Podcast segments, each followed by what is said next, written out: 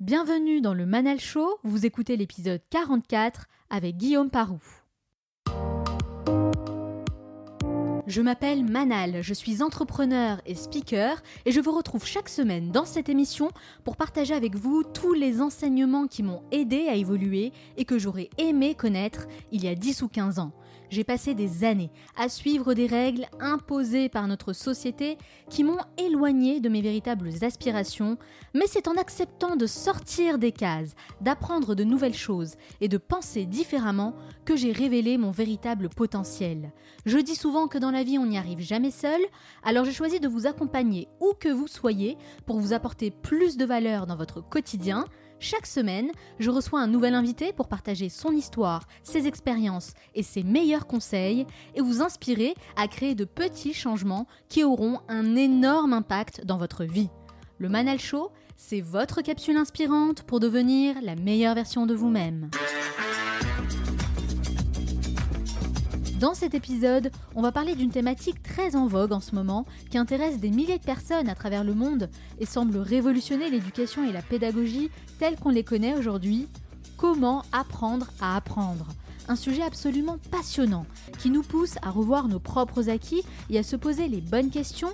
Et pour en parler, j'ai invité une référence dans ce domaine en France, Guillaume Parou, qui s'est fait connaître grâce à sa formation Apprendre à apprendre sur Open Classrooms. Je profite de cet entretien pour lui poser toutes mes questions sur l'école et la formation professionnelle qui connaissent un vrai changement, avec un regard assez critique et sans langue de bois, parce que je veux avoir des réponses claires et honnêtes. L'éducation, c'est devenu un véritable business, donc je souhaite vous apporter un maximum d'informations pour vous aider à faire le tri dans tout ce que vous trouvez sur Internet et réussir à obtenir de vrais résultats. Dans la troisième partie, je retrouve Onur Karapinard, qui a sélectionné un nouveau livre cette semaine et va partager l'essentiel à retenir pour libérer notre potentiel. Enfin, je terminerai cette émission en partageant avec vous mes trois meilleurs conseils, ce que je mets en place à titre personnel pour apprendre à apprendre de manière efficace. Et n'oubliez pas, certains veulent que ça arrive, d'autres aimeraient que ça arrive, et quelques-uns font que ça arrive. Cette émission dure 50 minutes et pas une de plus, alors soyez attentifs et faites partie de ceux qui font que ça arrive passer à l'action. Comme chaque semaine, j'ai sélectionné un message que vous m'avez laissé et que j'aimerais partager avec l'ensemble des auditeurs du Manal Show. Et cette fois, c'est Cerise qui nous dit Je suis complètement fan de ce podcast. Toutes les semaines, j'attends avec impatience le nouvel épisode. Le contenu est super qualitatif et Manal nous donne la pêche. Merci pour ton énergie et la plus-value que tu nous apportes. Bien écoute, merci à toi, Cerise, d'avoir laissé ce super message, de faire partie des fidèles auditeurs qui sont toujours là au rendez-vous. Tu n'as pas idée à quel point ça me fait plaisir. Si vous aussi vous souhaitez me laisser un avis, rendez-vous sur Apple Podcast ou votre application de podcast préférée. Laissez-moi 5 étoiles ou un avis positif avec un message et je vous sélectionnerai pour la revue de la semaine prochaine. Alors soyez créatifs. Passionné par l'entrepreneuriat et les technologies de l'éducation, il a réussi à combiner ces deux domaines pour réaliser un projet de taille, contribuer à révolutionner l'apprentissage et la formation tels que nous les connaissons aujourd'hui. Il fait partie des meilleurs professeurs sur Open Classrooms, le leader francophone du e-learning, et sa formation Apprendre à apprendre a déjà été visionnée par des dizaines de milliers de personnes. Il se qualifie lui-même comme étant un hardcore learner, toujours en quête de nouveaux savoirs pour se mettre à jour et développer de nouvelles compétences apprendre pour transmettre, parce que développer une connaissance, c'est la multiplier, c'est une vision que nous partageons tous les deux et l'une des étapes clés pour devenir la meilleure version de nous-mêmes. Il est avec moi aujourd'hui au sein des bureaux d'Open Classrooms à Paris pour répondre à mes questions. Guillaume Parot, bonjour. Bonjour Manal. Merci d'avoir accepté mon invitation et merci de m'accueillir ici dans vos locaux. Mhm. Bah, merci d'avoir fait le déplacement, c'est un vrai plaisir. Alors Guillaume, pourquoi? Pourquoi vous faites ce que vous faites aujourd'hui? Eh pour permettre au plus grand nombre de s'épanouir à travers l'apprentissage, hein, qu'il soit autodidacte ou pas, euh, et pour euh, contribuer, apporter ma, ma pierre à la, révolution de l'éducation à travers euh, les technologies. Avant de rentrer dans le vif du sujet, j'aimerais bien d'abord savoir un peu plus sur votre Mhm. parcours, parce que je trouve que c'est toujours très intéressant de revenir un peu en arrière Mhm. euh, pour se rappeler quels étaient nos rêves quand on était enfant. Mhm. Alors vous, Guillaume, vous rêviez de quoi étant plus jeune? Alors moi quand j'étais plus jeune, donc euh, on va dire adolescent, l'âge où on commence à avoir des, des aspirations ou des projections professionnelles, euh, je voulais être un skater professionnel. Ah d'accord, donc rien à voir avec ce que vous faites aujourd'hui. Euh, alors rien à voir euh, sur le papier, mais on peut toujours trouver des connexions. Euh, et l'apprentissage du skateboard, ça, ça peut servir d'analogie pour beaucoup de choses de ce que je fais aujourd'hui. Donc c'est un, c'est un sport euh, qu'on dit extrême, donc c'est un sport où il faut prendre des risques Oui. pour saisir des opportunités, apprendre de nouvelles figures, donc développer euh, une, une panoplie de figures qui est euh, infinie en fait. Il n'y a pas de fond à tout ce qu'on peut apprendre euh, dans le skateboard. Et c'est une courbe d'apprentissage euh, qui est très difficile. C'est très difficile au début de commencer à pouvoir faire des figures et quand on commence à en avoir, on peut les combiner à force d'essais, d'erreurs, de chutes euh, et de se, de se relever. Donc en fait, le skateboard, euh, ça a permis de forger en moi un vrai goût et une posture d'apprentissage qui, je pense, euh, a joué son rôle dans ce que je fais aujourd'hui. Ouais, c'est intéressant de voir en fait le parallèle hein, vraiment entre les Mhm. deux. Et euh, dans le skateboard, euh, on tombe beaucoup, donc ça vous apprend aussi à supporter la douleur, j'imagine. Exactement, sans résilience, on peut pas aller euh, très loin dans le skateboard. Donc, en l'occurrence, moi, je suis pas devenu professionnel ou j'ai pas atteint. Mais pourquoi justement? Pourquoi vous n'avez pas continué sur cette voie-là? Alors, je pense que c'était un choix très pragmatique. Euh, le skateboard en France, c'est un secteur dans lequel il y a très très peu d'argent, il y a très peu d'élus, beaucoup beaucoup de candidats, des gens très doués, donc ont un talent qui euh, surpassait euh, le mien, un talent et aussi une, une, une volonté qui dépassait tous les efforts que je pouvais potentiellement investir là-dedans. Donc une fois, je me suis fait la remarque en regardant donc les, les très grands skateurs, qu'ils soient français ou américains. Je faisais la remarque que s'ils avaient euh, canalisé l'effort qu'ils mettent dans le skateboard, ils sont dans l'entrepreneuriat, euh, ils auraient déjà euh, créé des entreprises à succès fulgurant. Enfin, la, marche, en fait, le retour sur investissement dans le skateboard est ridicule, avec des sacrifices gigantesques comparé à un retour sur investissement dans d'autres domaines. Entrepreneuriat, business euh, ou autre. Mais nous, on a un exemple euh, quand même français avec euh, Ty Chris qui a bien réussi en tant que skater Ouais. et qui a développé aussi euh, un business. hein. Il est devenu entrepreneur. Donc lui, il a réussi un peu sur les deux plans. Ouais, c'est ça. Lui, il a été euh, en fait euh, un petit peu le, le leader donc, du, du roller au bon moment. Il avait le bon timing euh, et du coup, il a pu servir un petit peu de, de tête d'affiche pour tout un sport. Euh, et donc, euh, ça lui a permis donc, bah, de devenir un capitaine d'industrie dans l'industrie naissante au bon moment. Et euh, je trouve que le sport fait souvent de bons entrepreneurs. Parce que Mhm. moi, j'aime beaucoup justement comparer l'entrepreneur à un grand sportif. Mhm. Il y a pas mal de points communs. dans le sport, que ce soit au niveau récréatif et c'est encore plus vrai au niveau professionnel, euh, pour se dépasser, c'est vraiment contre nous euh, qu'on lutte. Donc ça, c'est le cas dans les sports individuels, mais aussi dans les sports collectifs.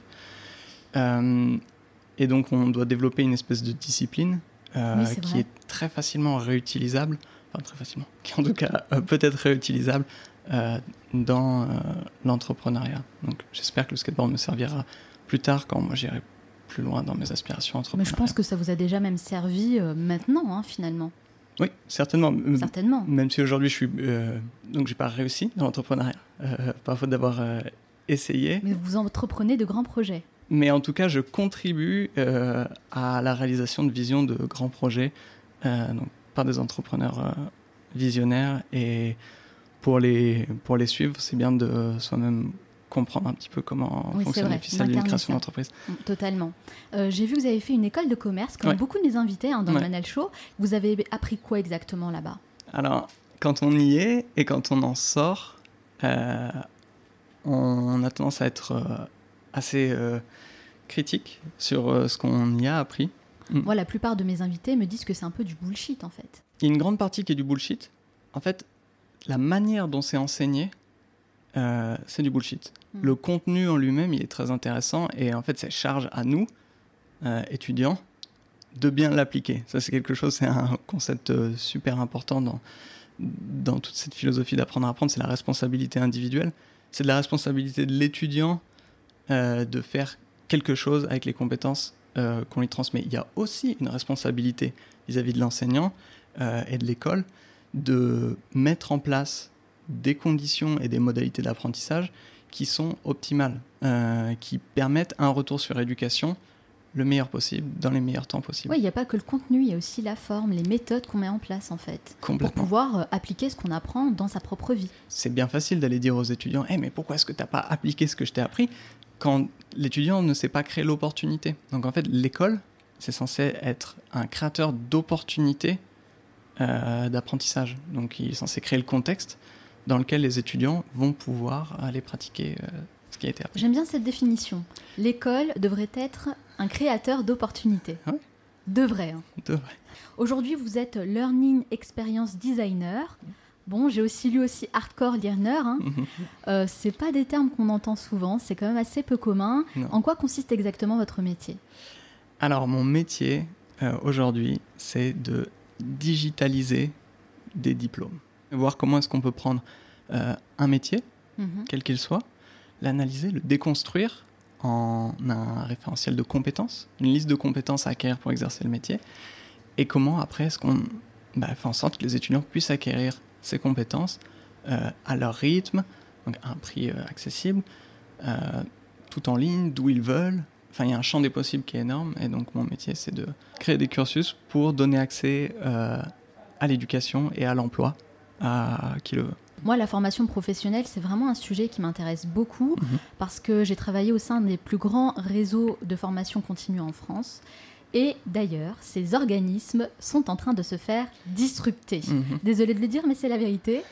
Euh, j'ai l'impression aussi que Open Classrooms fait partie de ces disrupteurs quand même. Alors, on est définitivement des nouveaux entrants dans le marché de la formation professionnelle. On apporte quelque chose de nouveau. Donc forcément, ça fait euh, bouger euh, un peu les lignes. En tout cas, moi, lorsque je travaillais euh, dans cette entreprise que je ne vais pas citer, Mhm. n'est-ce pas Franchement, je voyais que des quinquagénaires euh, Mhm. grisonnants. Ici, je vois quand même qu'il y a des jeunes, beaucoup, enfin une moyenne d'âge quand même assez jeune. Euh, vous êtes plutôt esprit start-up. Vous êtes une start-up même. En- Donc, est-ce que c'est en ça que vous apportez du changement? Ça vous aide du coup à avoir un regard nouveau sur l'éducation, sur la pédagogie? Euh, alors ouais, la culture d'entreprise qu'on a, donc on peut parler de culture euh, start-up ou scale-up si on considère qu'on a passé le, le stade de, de start-up. La culture joue un rôle euh, énorme. C'est quoi les valeurs que vous prenez? Il y a, y a de l'audace, donc Mhm. c'est prendre des risques, parce que le risque et l'opportunité vont de pair. Euh, il y a la candeur, donc se dire les choses euh, ouvertement. On a une autre valeur autour du, du care, du, être Bienveillant? Bienveillant. C'est Mhm. c'est plus ou moins ça, être bienveillant avec les gens autour de nous, avec nos étudiants, avec euh, nos clients, avec toutes les parties prenantes. Ça fait très très cliché euh, quand on le dit, mais quand on essaie vraiment de l'appliquer au, comportement de chacun au jour le jour, ça fait une énorme différence. Et dans l'ambiance de travail et dans euh, les résultats de l'équipe. En tout cas, c'est bien si vous arrivez à mettre en pratique ce que vous dites et que Mm. vous avez de vrais résultats. Ouais. Parce que souvent, j'ai fait la rencontre d'entrepreneurs ou de startups qui me parlent de valeurs, Hmm. mais au final, qui ne les incarnent pas vraiment. Et je trouve que c'est quand même problématique. Donc, ouais, vraiment, c'est ça. Le plus important, c'est d'incarner ce qu'on dit. C'est pas le tout de les écrire sur un mur. Exactement. On est d'accord. Exactement. Vous êtes l'un des formateurs les plus reconnus sur la plateforme Open Classrooms avec votre formation Apprendre à apprendre. Mhm. C'est aussi l'une des formations les plus suivies en anglais hein, sur Coursera, Ouais. avec Barbara Oakley, Ouais. bien sûr, une référence. Cette formation compte, euh, compte plus de 2 millions d'étudiants, Ouais. ce qui est quand même assez énorme. Mhm. Alors pourquoi il y a un tel engouement autour de cette thématique et pourquoi c'est si important d'apprendre à apprendre? Alors, il y a beaucoup de gens qui décrivent apprendre à apprendre comme euh, la compétence clé du 21e siècle.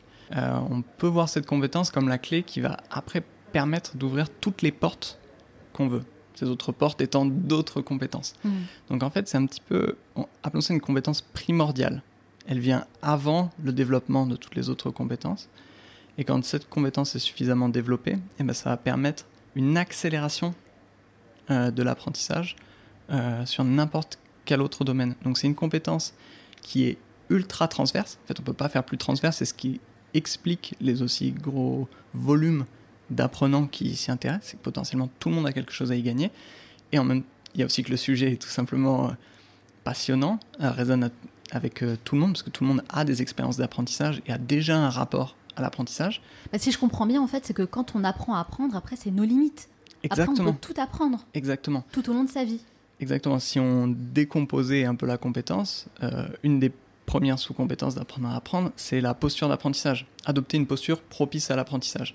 Euh, une fois qu'on a cette posture-là, le champ des possibles euh, devient gigantesque, c'est nos limites, comme vous le disiez. Et à ce moment-là, bah, on peut vraiment se projeter dans la personne qu'on a envie de devenir. Et après, tout ce qui nous sépare, tout le chemin entre la personne qu'on est aujourd'hui et la personne qu'on veut être demain, c'est un plan d'apprentissage. Alors moi, je suis très pragmatique. Mm. Donc concrètement, comment on apprend à apprendre?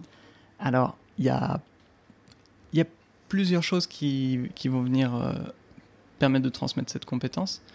Il y a une partie donc, qui est purement euh, connaissance. On va dire il y a des principes théoriques qui vont servir de, de socle Mhm. Euh, sur lequel après on peut baser de la pratique. Est-ce que les méthodes diffèrent selon les personnes? On n'apprend pas tous de la même manière, j'imagine. Alors oui, euh, tout le monde peut avoir des... Disons qu'il y a des aspects qui sont euh, universels et d'autres qui sont, qui sont plus individuels. Là-dessus, il y a quelque chose de très intéressant. Il y a des dizaines d'années, la théorie des styles d'apprentissage était très à la mode. Donc c'était dire que une personne était plutôt visuelle, l'autre plutôt audio, l'autre plutôt physique et qu'une bonne stratégie d'apprentissage, c'était euh, une stratégie euh, dans laquelle les modalités d'apprentissage, donc euh, disons, je sais pas, un podcast pour quelqu'un qui est audio. Oui, bon exemple. Et sont tout le temps alignés. Donc si on est quelqu'un d'audio, on doit maximiser l'apprentissage par l'audio.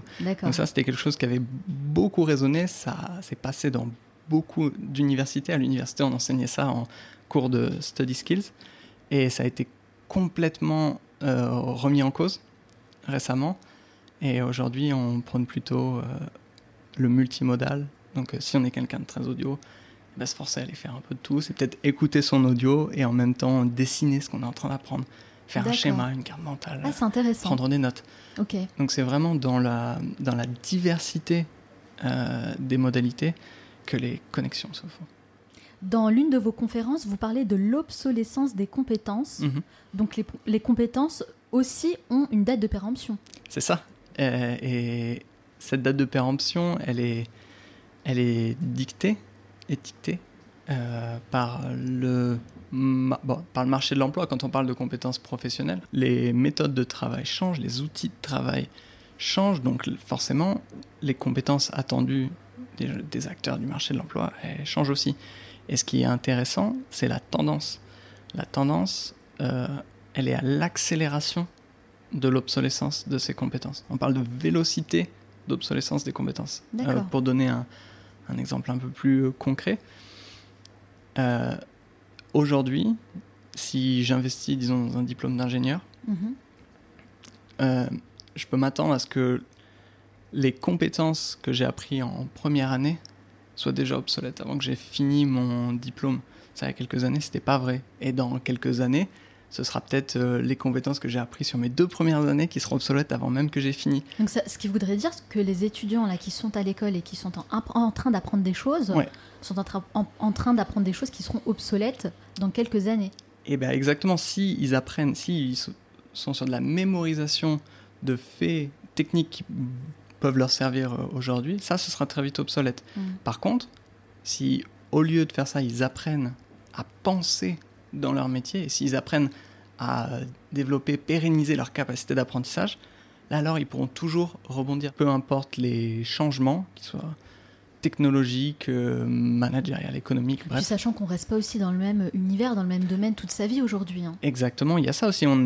Aujourd'hui, on peut difficilement dire à, un enfant euh, quel métier est-ce que tu veux faire aujourd'hui au singulier? Oui, bien sûr. C'est euh, quel métier tu pourrais. Euh, quel métier avec un S Avec un S, exactement.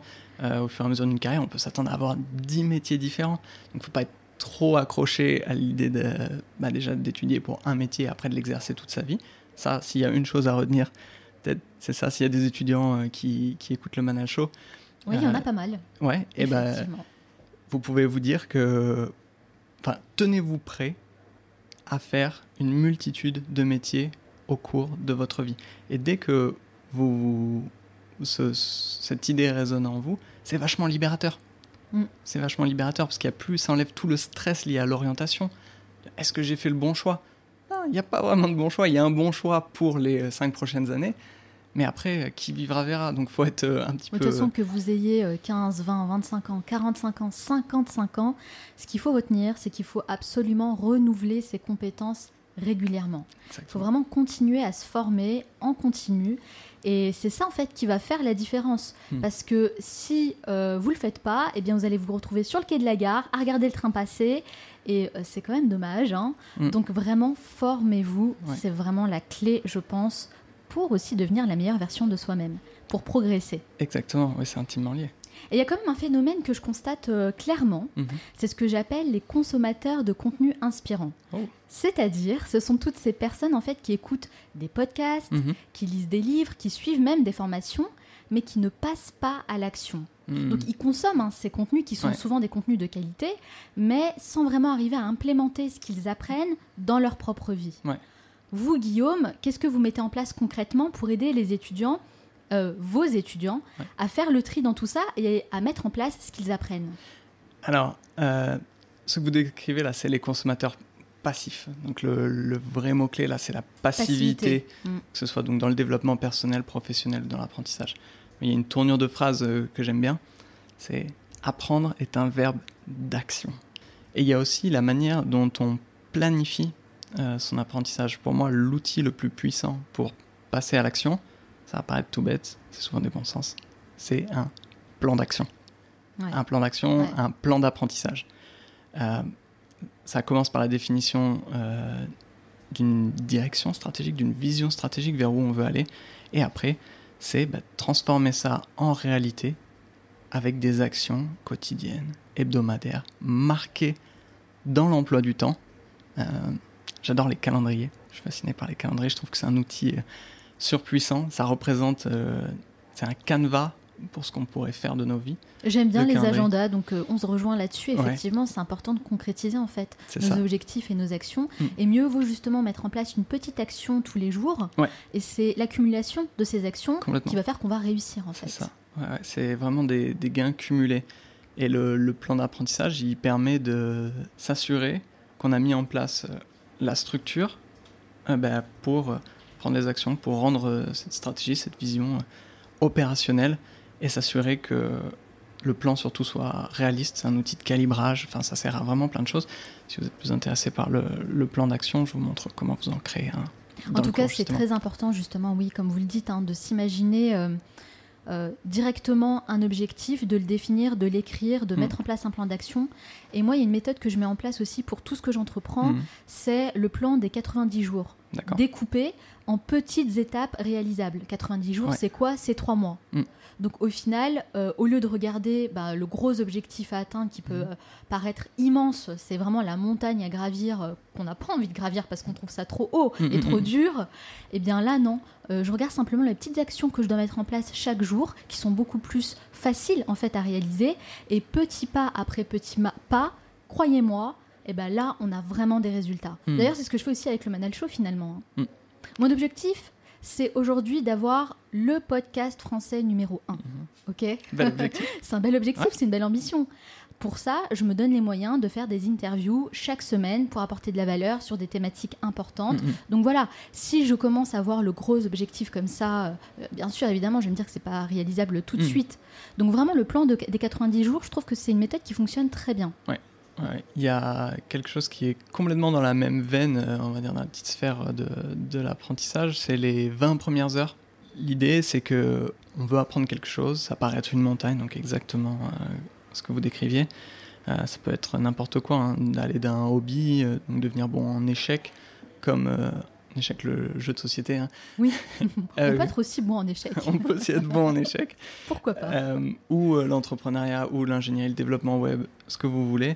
Euh, L'idée, c'est de faire un pacte avec soi-même, euh, qu'on va au moins s'engager sur 20 heures. Et on planifie, on provisionne son emploi du temps, les 20 premières heures pour euh, avancer dedans. bon, après, il y a toute une méthodologie qui va derrière. En fait, si on regarde la courbe d'apprentissage de la plupart des domaines, sur les 20 premières heures, on fait des progrès gigantesques à pas de géant. On arrive très vite à créer des choses qui sont euh, tangibles, qu'on peut Mhm. montrer, partager.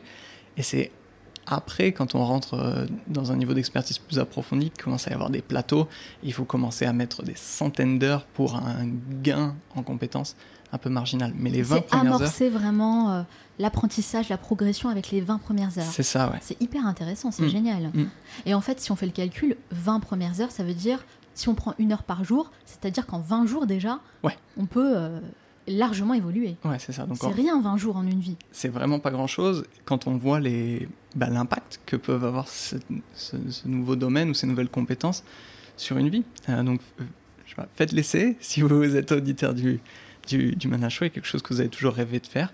Et ben, prenez les 20 heures, euh, regardez un petit peu comment vous pourriez approcher le sujet et juste jetez-vous. Et après ces 20 heures, regardez tout le chemin que vous avez parcouru et vous serez certainement sidéré de la confiance que vous avez gagnée, de ce que vous avez été capable de créer, les nouvelles discussions que vous êtes capable d'avoir Mm. euh, avec les gens autour de vous. Finalement, vous allez en savoir beaucoup plus que la moyenne des gens. Oui. Et c'est en ça que vous devenez un petit expert, parce Mm. que quand vous savez des choses que les autres ne sont pas, bah, euh, ne savent pas, par, par- pardon, ne sont pas, c'est un petit lapsus euh, révélateur, Mm. c'est que vous vous positionnez quand même euh, en une personne ben, qui a une crédibilité en fait, qui connaît plus de choses que la moyenne des gens, tout simplement. Exact. Et ça, ça permet bah, après d'inspirer d'autres gens et, Ouais. comme je disais, donc de, de s'ouvrir plein de portes, de parler avec plein de gens et de ouais, d'améliorer sa, sa qualité relationnelle. euh, Guillaume, je vous propose qu'on lance un défi à nos auditeurs, parce que moi j'aime bien cette idée euh, des 20 heures. On va Super. vous lancer un, défi, euh, les auditeurs, toutes les personnes qui nous écoutent, euh, pour justement développer, dé- définissez un domaine dans lequel vous Mhm. voulez évoluer, développer des compétences, euh, que, dans lequel aussi vous procrastinez hein, depuis longtemps, qui est Mhm. difficile pour vous. Faites-le vraiment. Euh, Lancez-vous ce défi des 20 heures pour euh, vraiment amorcer cet apprentissage, faites-le et venez partager votre expérience dans le groupe privé sur Facebook qui s'appelle le Club, que j'ai créé justement pour les auditeurs fidèles du Mhm. Manal Show. On lance pas mal de défis aussi dans ce groupe-là pour nous dire quels sont les résultats. Et là, je suis persuadée que vous allez être bluffés et qu'il y a plein de gens en fait hein, Mhm. qui n'osaient pas forcément euh, passer le cap, passer à l'action il y a quelques temps et qui vont réussir à avoir de vrais résultats avec cette méthode. C'est une super idée et il me tarde de voir les résultats que. Franchement, moi aussi. Ouais, ouais, ça va être super. J'aime beaucoup les défis et d'ailleurs, je vais le faire aussi. Voilà, je vais définir un domaine. Venez dans le groupe et je vous dirai lequel. C'est pas impossible que je me joigne à vous du coup. Pas, pas de problème, vous êtes le bienvenu. Super. Un club d'apprenants. Bon, Exactement. le rêve de tout, de tout prof. Depuis quelques années, on constate un phénomène assez étonnant, notamment en Corée du Sud. Mhm. Et ce phénomène, c'est euh, le phénomène des professeurs stars. Donc, ils gagnent plusieurs millions de dollars par mois, hein, Mm. uniquement en dispensant des cours, bon, certes, devant des milliers d'étudiants quand même. Ce sont de véritables stars là-bas, vraiment. Mais je pense que, enfin, je suis en train de voir quand même que c'est un phénomène qui est clairement en train d'arriver en France. Mm. Et j'ai l'impression que ça va se démocratiser. Est-ce que l'éducation, c'est le nouveau business? Alors, c'est un business. Euh, c'est pas que un business, mais c'est un. En tout cas, il y a une économie, il y a un besoin. Il y a un besoin qui est pas prêt de bouger parce que on est de plus en plus nombreux sur la planète euh, et ça fait de plus en plus de monde à éduquer. Pour rebondir sur la Corée du Sud, parce que je pense que c'est un très très bon, euh, c'est un très très bon exemple. Ce qui se passe là-bas, Mm. c'est que, enfin, de ce que j'en comprends, c'est que la pression sociale pour avoir un bon métier, un bon rôle dans la société, tout est tellement déterminé par le statut social et le statut lié à l'emploi que la pression qui est mise donc là sur des adolescents, sur les lycéens, est devenue tellement forte, Ouais, Elle est énorme. elle est énorme et c'est ça qui crée en fait une industrie béquille au système scolaire traditionnel. C'est la culture du, du toujours plus. Je veux apprendre toujours, toujours plus pour maximiser mes chances de passer devant l'autre et d'avoir la meilleure université qui me donnera le meilleur job. Mais si tout le monde fait ça, ça fait que le, le niveau fait que augmenter de partout et c'est une course à, Vers l'excellence. vers l'excellence, exactement. C'est une course vers l'excellence. Et au bout d'un moment, on se heurte, et c'est ce qui arrive malheureusement en Corée du Sud, à des limites physiologiques de ce qu'on peut apprendre. Et donc, c'est des étudiants qui euh, vont euh, sur... essayer de survivre leurs années de lycée avec le moins de, de, sommeil possible, ce qui est très mauvais pour l'apprentissage, dis en passant, et qui vont faire d'énormes sacrifices juste pour bah, tenir dans la compétition, dans la course. Et ça mène à beaucoup de suicides. Ils ont un taux de suicide sur cette tranche de population qui, à ma connaissance, ça doit être dans les records mondiaux. Donc là, on arrive un petit peu à un extrême euh, triste. Oui, c'est clair. Oui, oui. Euh, on voit qu'il y a des dérives en fait. Hmm. C'est euh, quand, quand c'est too much, évidemment, c'est pas bon pour la personne. Mais il faut savoir que la Corée du Sud a basé quand même toute son économie sur la science et la hmm. connaissance. C'est en ça que je me pose la question. Donc finalement, ça devient un business. C'est, ça devient un moteur économique pour des pays entiers et donc en ça, il y a des politiques différentes d'un pays à, un autre, et il y en mm. a qui mettent le curseur très loin. Vous avez combien d'étudiants qui ont suivi votre formation Apprendre à apprendre Alors, À ce jour, c'est plusieurs euh, dizaines de milliers, euh, donc bientôt des, des, centaines de milliers. Donc c'est énorme. C'est énorme, c'est un très très beau euh, chiffre. On peut dire aussi que vous êtes un prof star. Oh, alors... Mais vous gagnez pas encore des millions. je, gagne, gagne pas des millions. Je suis très honoré, touché qu'il y ait autant de gens euh, qui, qui prennent le temps de, de, suivre le cours. Donc ça fait pas de ça fait ça fait pas de moi une star. même chez Open Classrooms, notre premier prof, qui est aussi notre cofondateur Mathieu, oui. a juste beaucoup beaucoup beaucoup plus d'étudiants et, ça veut dire qu'il a impacté positivement la vie de beaucoup de gens. Et on parle de faire des millions avec euh, l'apprentissage, et là on parle de ces chiffres-là. Il y avait une idée qui était super euh, intéressante, qui disait que peut-être qu'on devrait reconsidérer notre euh, notion de, millionnaire. Peut-être qu'un millionnaire, ça ne devrait pas forcément être uniquement celui qui a des millions d'euros, de dollars, d'une monnaie, mais peut-être quelqu'un qui a impacté positivement la vie de millions de personnes. Je suis complètement d'accord avec cette définition l'unité, l'unité, changer l'unité euh, peut faire une, grosse différence. Et en ce sens-là, moi, je suis pas encore euh, millionnaire euh, sur mes cours, mais je m'en rapproche et en tout cas, ça me rend tout aussi fier de savoir que bah, j'ai aidé des dizaines de milliers de personnes à, à s'épanouir avec l'apprentissage. Moi, je trouve ça vraiment génial en fait de pouvoir bien gagner sa vie, gagner beaucoup d'argent en partageant beaucoup de connaissances, de valeurs, en aidant vraiment les gens, en ayant un vrai impact positif dans mm. leur vie. Je pense que vraiment c'est la meilleure manière pour moi de gagner sa vie quoi. Donc j'ai je suis vraiment OK avec cette idée et au contraire, je trouve que c'est quelque chose qu'on devrait même valoriser. Mm. Après c'est vrai que quand on fait le bien et qu'on le fait euh, de manière euh, responsable, qu'on crée de la valeur. Exactement. Pour beaucoup de gens, euh, dès lors qu'on crée de la valeur, ça peut être sujet à un échange monétaire à court, moyen ou long terme. Ce qui est tout à fait normal. Ce qui est normal. Et donc euh, la, la société rendra de manière euh, financière normalement la valeur qu'on a créée pour, pour d'autres gens. C'est un des principes premiers de, de l'entrepreneuriat. Et d'ailleurs, ça, ça, gagne combien un prof sur Open Classrooms? Est-ce que vous êtes rémunéré au nombre de participants? Alors non, on est rémunéré. Alors, il va y avoir différents types de profs. Il y a des profs qui sont en interne, salariés, donc c'est mon cas. D'accord. Donc euh, là, c'est on va dire c'est une composante de mes activités euh, ici. Et euh, il y a des profs donc qui sont des professionnels du métier qu'ils enseignent et avec qui on va travailler. Donc on va faire passer des castings pour trouver le meilleur prof pour tel domaine et on va travailler avec eux sur quelques mois pour créer ce cours. Et donc eux, on va les payer. Bon, bah, ça va varier en gros, ça va être quelques milliers d'euros pour euh, quelques, quelques journées de collaboration euh, avec nous et notamment un passage en, studio. Donc euh, ils gagnent mieux leur vie qu'un professeur des écoles par exemple S'ils faisaient que ça à plein temps, oui. c'est très éprouvant, le, professeur de métier le métier de professeur des écoles aussi. Mmh, c'est très très, très très éprouvant. Généralement, les gens qui viennent faire un cours chez nous, c'est plutôt du one-shot. Ils ont un sujet spécialisé, ils viennent le faire une fois, ils transmettent euh, leurs connaissances, leurs compétences, leur expertise et euh, c'est assez difficile d'enchaîner euh, plusieurs cours. Guillaume, j'aime bien finir mes interviews avec des conseils concrets pour aider nos auditeurs à passer à l'action. Hein, parce qu'ils ont du mal à le faire, hein, la majorité des gens ont du mal à passer à l'action. Donc nous, on veut des choses concrètes. Selon vous, quels sont vos trois meilleurs conseils pour apprendre à apprendre efficacement? Alors, le premier conseil, ce serait en lien avec la posture, posture d'apprentissage. Ça va reprendre pas mal de choses qu'on s'est dit. Mhm. Mais la posture d'apprentissage, c'est aller à la rencontre de la difficulté.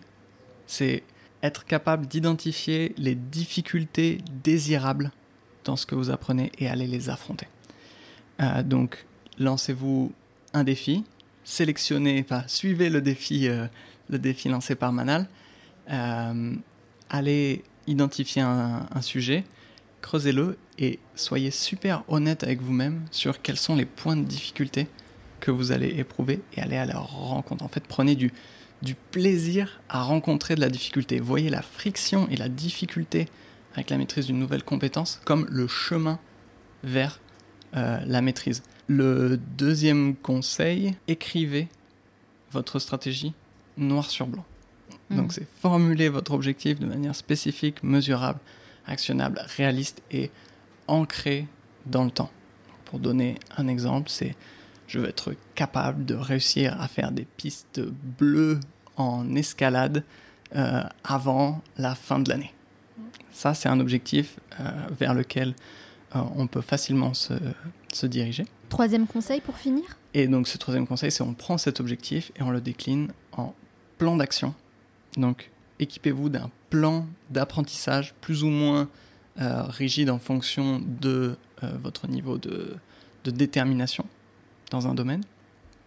Et il faut que votre agenda, votre calendrier reflète la personne que vous voulez devenir à travers ce plan d'apprentissage.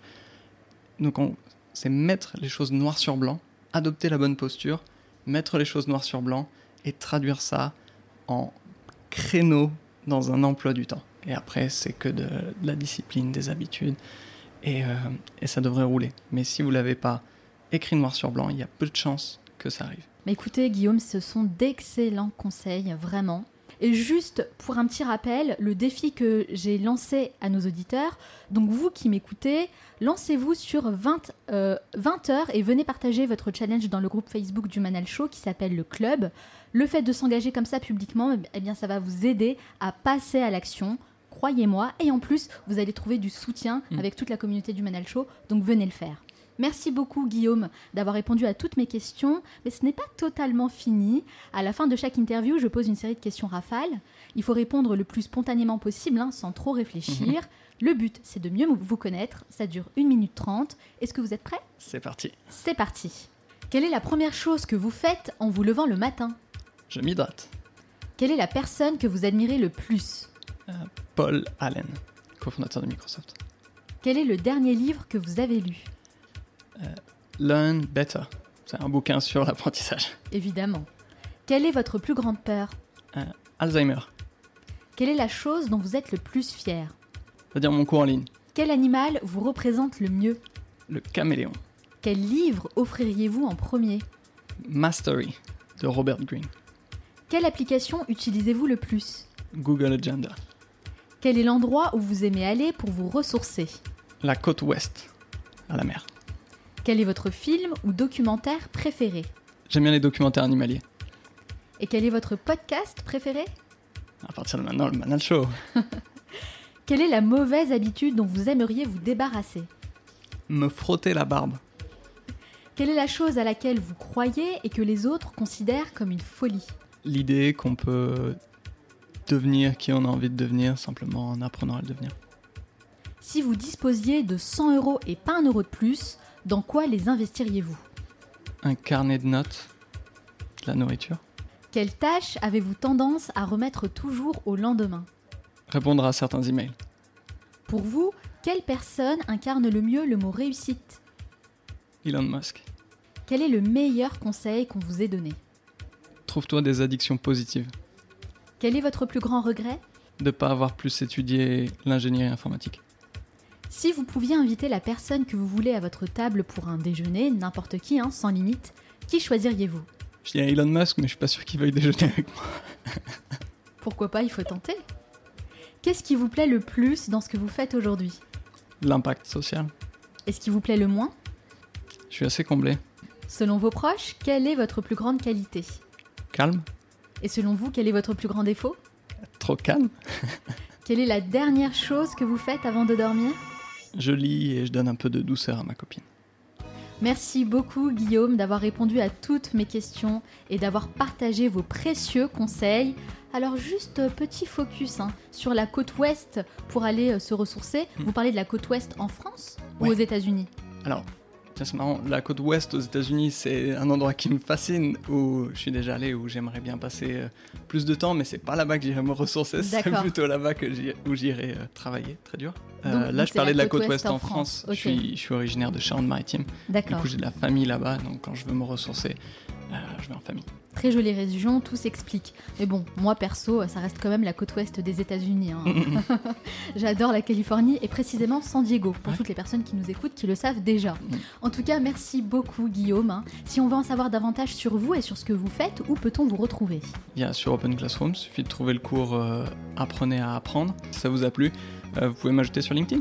De toute façon, je partage la référence sur le site aussi, hein, lemanalshow.com. Et si vous voulez euh, ajouter Guillaume dans votre euh, réseau LinkedIn, Mhm. c'est Guillaume par vous. C'est ça. Merci Guillaume, je vous souhaite beaucoup de succès dans tous vos futurs projets. Eh bien, je vous en souhaite tout autant.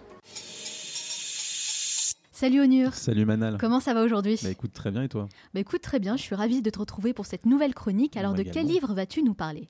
Alors aujourd'hui je vais parler du livre Essentialisme écrit par Greg McKeown qui est conférencier, consultant leadership et auteur. L'intention de ce livre est de présenter un nouveau mode de vie et de productivité en se disciplinant à faire moins mais mieux pour se concentrer sur ce qui est le plus important pour accomplir ses objectifs. Ah, sujet très très intéressant parce que beaucoup d'auditeurs nous disent avoir des problèmes justement à se fixer des objectifs et on sait à quel point il est difficile hein, de garder une certaine discipline.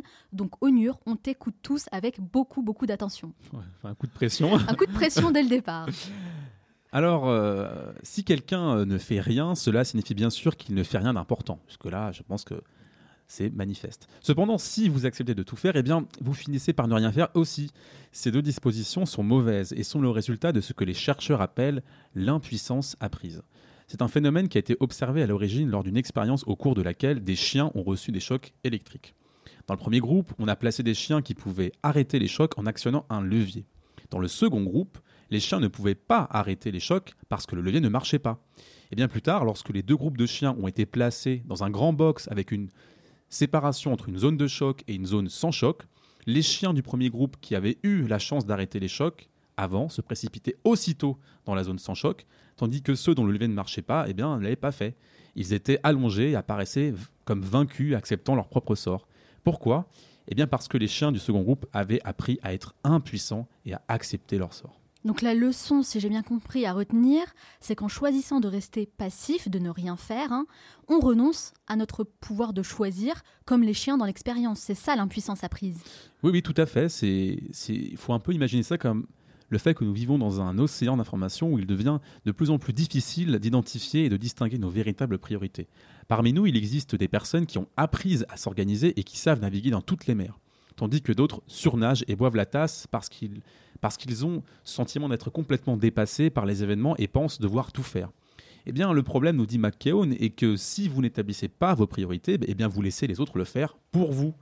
Lorsque vous vous retrouvez toute la journée à dire je dois faire ci ou je dois faire ça encore et encore, eh bien il est probable que vous avez donné aux autres, dans une certaine mesure, le pouvoir de choisir pour vous. Alors comment faire pour retrouver le, ce pouvoir de choisir pour soi? Eh bien McKeown nous invite à rétablir nos priorités en nous concentrant sur quatre principes. Le premier principe est de faire moins mais mieux en identifiant et en se débarrassant des choses moins importantes afin de faire ce qui est essentiel pour vous. Le deuxième principe est de comprendre qu'il n'est pas nécessaire de tout faire. Au contraire, mieux vaut faire de grands pas dans une seule direction que de se déplacer d'un tout petit millimètre dans toutes les directions. Le troisième principe est de se demander si ce que nous faisons maintenant en vaut la peine ou s'il existe de meilleures façons d'investir notre temps et notre énergie. Pour cela, nous pourrions par exemple prendre une pause d'au moins un petit quart d'heure euh, chaque jour pour nous donner le temps de réfléchir et d'évaluer à ce qui pourrait être amélioré dans la poursuite de nos propres objectifs. Le quatrième et dernier principe est d'avoir une exécution fluide en s'assurant que tout ce que nous faisons agit en notre faveur sur le long terme grâce à une routine, donc des habitudes, qui soutiennent nos objectifs. Alors est-ce que, Onur, tu as des conseils concrets à donner pour appliquer un de ces principes? Oui, j'ai même euh, deux conseils pratiques. Le premier est d'appliquer ce que l'auteur appelle la règle des 90%. Le principe est simple. Pour chaque chose à faire ou décision à prendre, il suffit de retenir uniquement le critère le plus important et de lui donner une valeur entre 0 et 100. Tout ce qui est considéré euh, en dessous de 90, donc même un 89, hein, est donc considéré comme un 0 et donc disparaître. Par exemple, Manal, dans notre liste de choses à faire, nous pourrions nous demander dans quelle mesure cette tâche nous aide-t-elle vraiment à progresser vers l'objectif le plus important? En fait, en somme, c'est de prioriser ces tâches. Exactement. Et le deuxième conseil pratique est de toujours ajouter 50% du temps dont nous pensons avoir besoin dans une tâche pour tenir compte des imprévus. Et ça, c'est vraiment très intéressant, je trouve.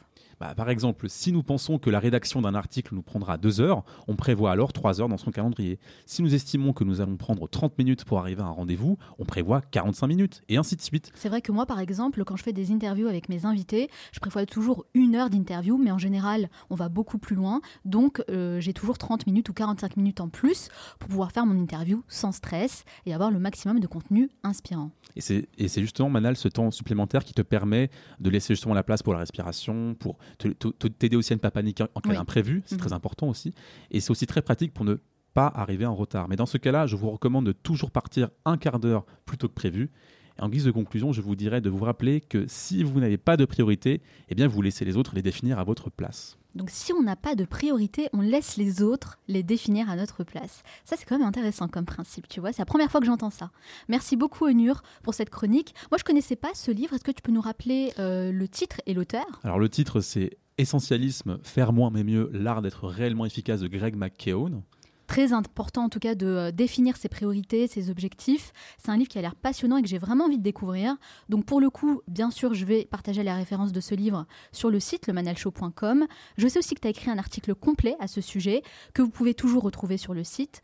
Et bien sûr, pour celles et ceux qui ont envie d'aller plus loin, je ne peux que vous recommander de vous abonner à la super newsletter d'Onur, La Minute Essentielle. Donc ça, on peut aller directement sur ton site tout à fait, www.onurcarapinard.com slash newsletter. Vous laissez votre meilleure adresse mail et vous allez voir, vous allez recevoir des pépites chaque mardi.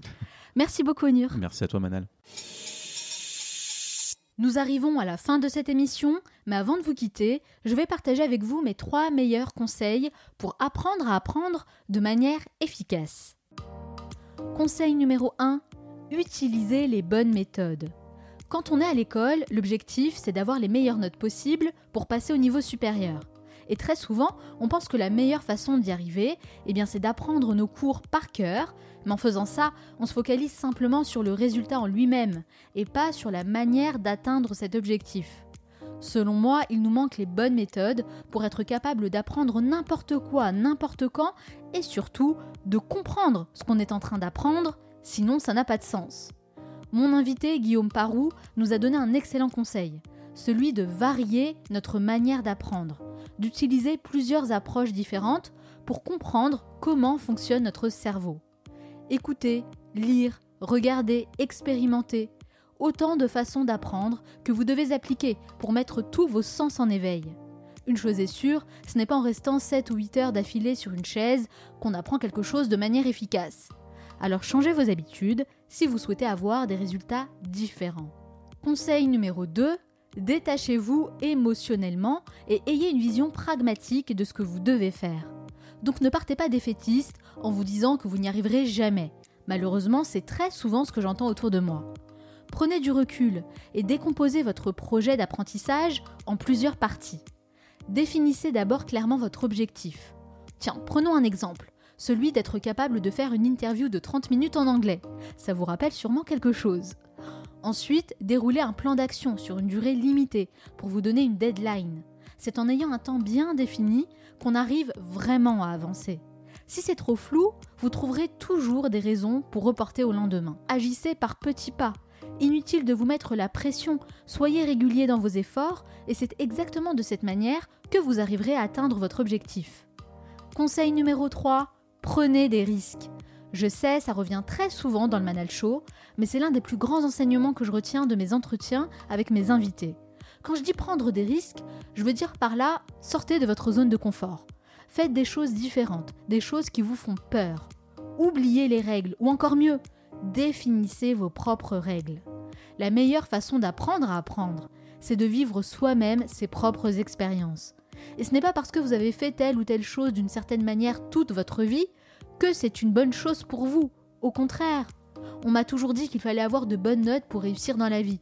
Et j'ai découvert, quelques années plus tard, que c'est en échouant qu'on devient meilleur et qu'on se donne un maximum de chances de réussir. Pour finir, je dirais que pour moi, apprendre à apprendre, c'est se responsabiliser et compter sur soi-même pour être capable d'évoluer et de s'adapter aujourd'hui, demain ou dans 20 ans en ayant toujours une longueur d'avance. J'espère vraiment que cet épisode vous a plu et si vous avez apprécié cet entretien, prenez simplement deux petites minutes de votre temps pour laisser un avis sur Apple Podcast ou sur votre plateforme d'écoute préférée comme Spotify ou Castbox. Faites-le, c'est vraiment ce qui m'aide le plus à faire connaître cette émission, alors je compte sur vous. Et si vous souhaitez recevoir toutes les références citées dans cet épisode, mes conseils et mes meilleures recommandations, vous n'avez qu'une seule chose à faire, vous abonner à ma newsletter sur le manalshow.com. Nous, on se retrouve la semaine prochaine pour un nouvel épisode. Ciao